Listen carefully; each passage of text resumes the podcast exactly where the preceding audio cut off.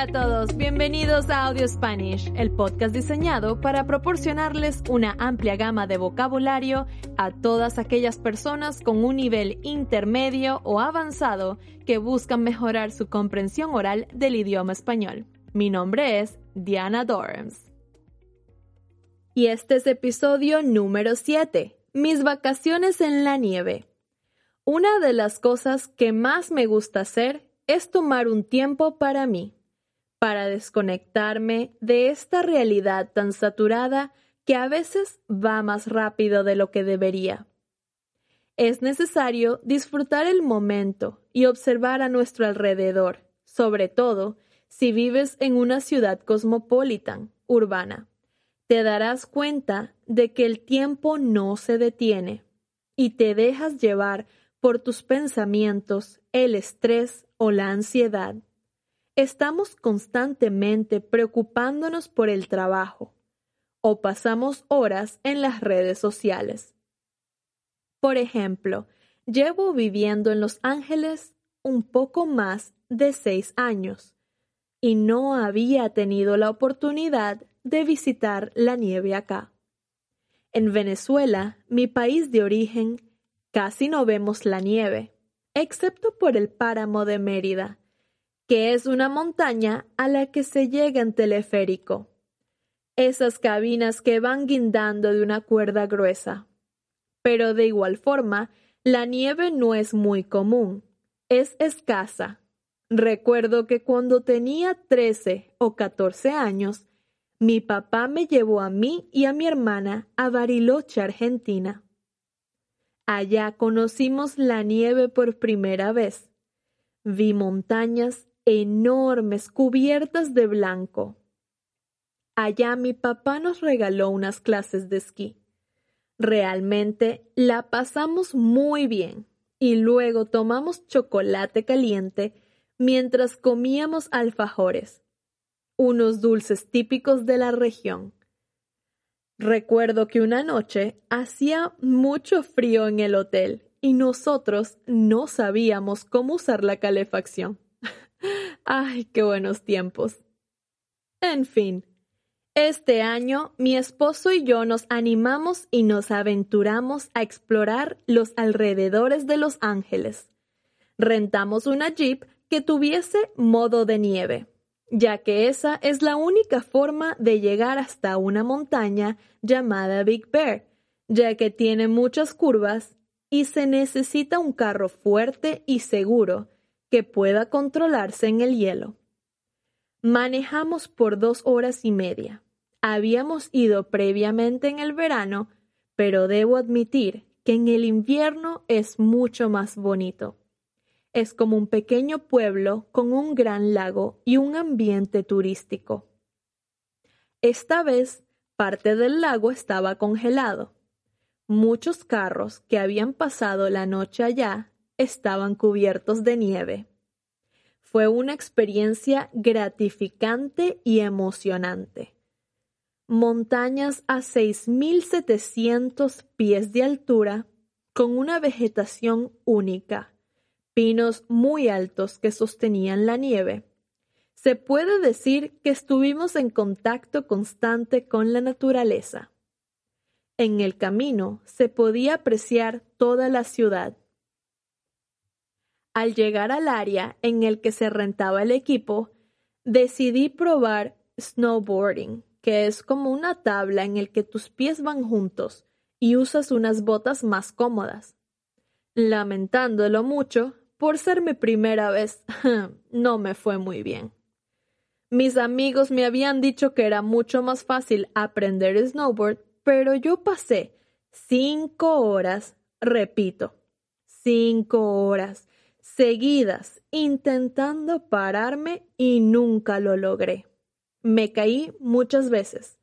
Al menos seis personas intentaron enseñarme, pero supongo que ese deporte requiere mucha práctica. Fue difícil, pero en ningún momento me di por vencida. Fui en el pequeño teleférico hasta la cima y tardé 45 minutos en bajar. Lo hice de espaldas con las manos en la nieve. Parecía un gato. En una de esas volé por los aires y caí en el pecho. Realmente me asusté, así que paré. Nosotros fuimos de noche, ya que había menos gente en el parque, y tuvimos la oportunidad de ver el atardecer. Un atardecer hermoso con colores naranja y rojo. Al finalizar, regresamos a casa y ordenamos una pizza. Ese día habíamos estado tan entretenidos que nos olvidamos de comer. Al día siguiente, nos montamos en la jeep y manejamos hacia otra locación llamada Mountain High, a dos horas de casa. El camino, la trayectoria, fue mucho más sencilla, segura y rápida. La base de la montaña estaba a 6.600 pies de altura y puedes llegar a subir hasta 8.200 pies de altura con el teleférico. Esta vez fuimos con unos amigos, y basada en mi experiencia del día anterior con el snowboard, yo decidí probar el esquí. Para comenzar, tomamos una alfombra que nos subía unos cuantos metros a la zona de principiantes, una área segura para practicar. Por suerte, los trabajadores del parque fueron muy amables conmigo y además muy pacientes ellos entendían que yo no estaba familiarizada con el deporte. Nos dimos cuenta de que los niños menores de 5 años tenían una mayor facilidad para el snowboard. Siento que su destreza, es decir, su habilidad para desenvolverse en ese deporte, es dada a su voluntad, porque no tienen miedo a caerse, mientras que nosotros los adultos Cargamos en nuestro cuerpo mucha tensión, nos da miedo caernos y por eso nos aferramos al piso. Me di cuenta de que los niños eran más libres y si se caían, lo hacían de forma muy sutil, es decir, muy suave. Parecían cuerpos de goma por ser tan flexibles. Eso para mí fue una lección de vida. Me recordó que al crecer dejamos de hacer muchas cosas por miedo a fracasar o a lastimarnos. Tardamos más en tomar la iniciativa y constantemente buscamos el camino más fácil o el camino que ya conocemos. La incertidumbre, es decir, lo desconocido, nos genera bloqueos mentales, mientras que los niños son libres de mente y de cuerpo. Volviendo al tema, con el esquí tomamos el teleférico, el cual me sorprendió, ya que no tenía baranda. El tubo que protege para que no nos caigamos. Afortunadamente, con los de esquí no tuve ningún problema al bajarme de la silla. De hecho, no me caí ni una sola vez. Al llegar a la cima de la montaña, vimos que la nieve tenía una contextura diferente. Había una zona en la que la nieve nos llegaba hasta las rodillas. Era suave y extremadamente blanca. Allí me dieron ganas de jugar, lanzar bolas de nieve y formar ángeles con mis brazos. Una vez que estábamos preparados física y mentalmente, comenzamos la bajada. Yo iba más despacio que el resto, pero poco a poco me sentí más cómoda y segura de lo que estaba haciendo. Después de unas horas, mis amigos querían descansar y se fueron a comer unas hamburguesas. Yo no quería desperdiciar ni un segundo más, así que tomé el teleférico de vuelta a la cima. Estaba sola y por razones que desconozco, el teleférico se detuvo en la subida por varios minutos. Fueron algunos de los mejores minutos de ese día, ya que la vista era mágica. Pude ver a lo lejos montañas cubiertas de nieve y un atardecer violeta, una mezcla de colores morado, rosado y azul. La vista era espectacular. De no haberme animado a subir otra vez, me habría perdido ese momento. Me siento afortunada de haber vivido una experiencia tan particular, tan especial.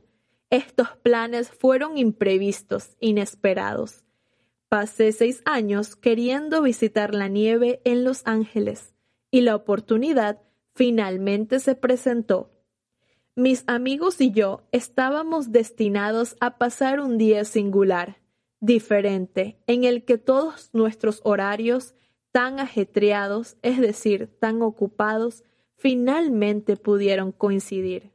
Mi recomendación para todos ustedes es que se tomen un tiempo para relajarse y conectarse con ustedes mismos, con sus familiares o con la naturaleza aunque al escucharme sé que te estás dedicando tiempo a aprender o practicar un nuevo idioma. Así que te felicito por eso. Y recuerda que los pequeños cambios generan grandes progresos.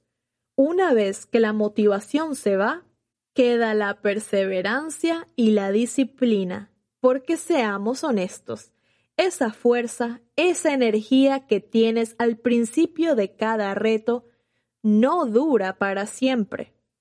Así que tienes que ser constante y aferrarte al plan para poder ver resultados. Y creo que ya me estoy extendiendo mucho. Así que hasta aquí lo dejo. Hasta la próxima semana. Mi nombre es Diana Dorms y esto es Audio Spanish.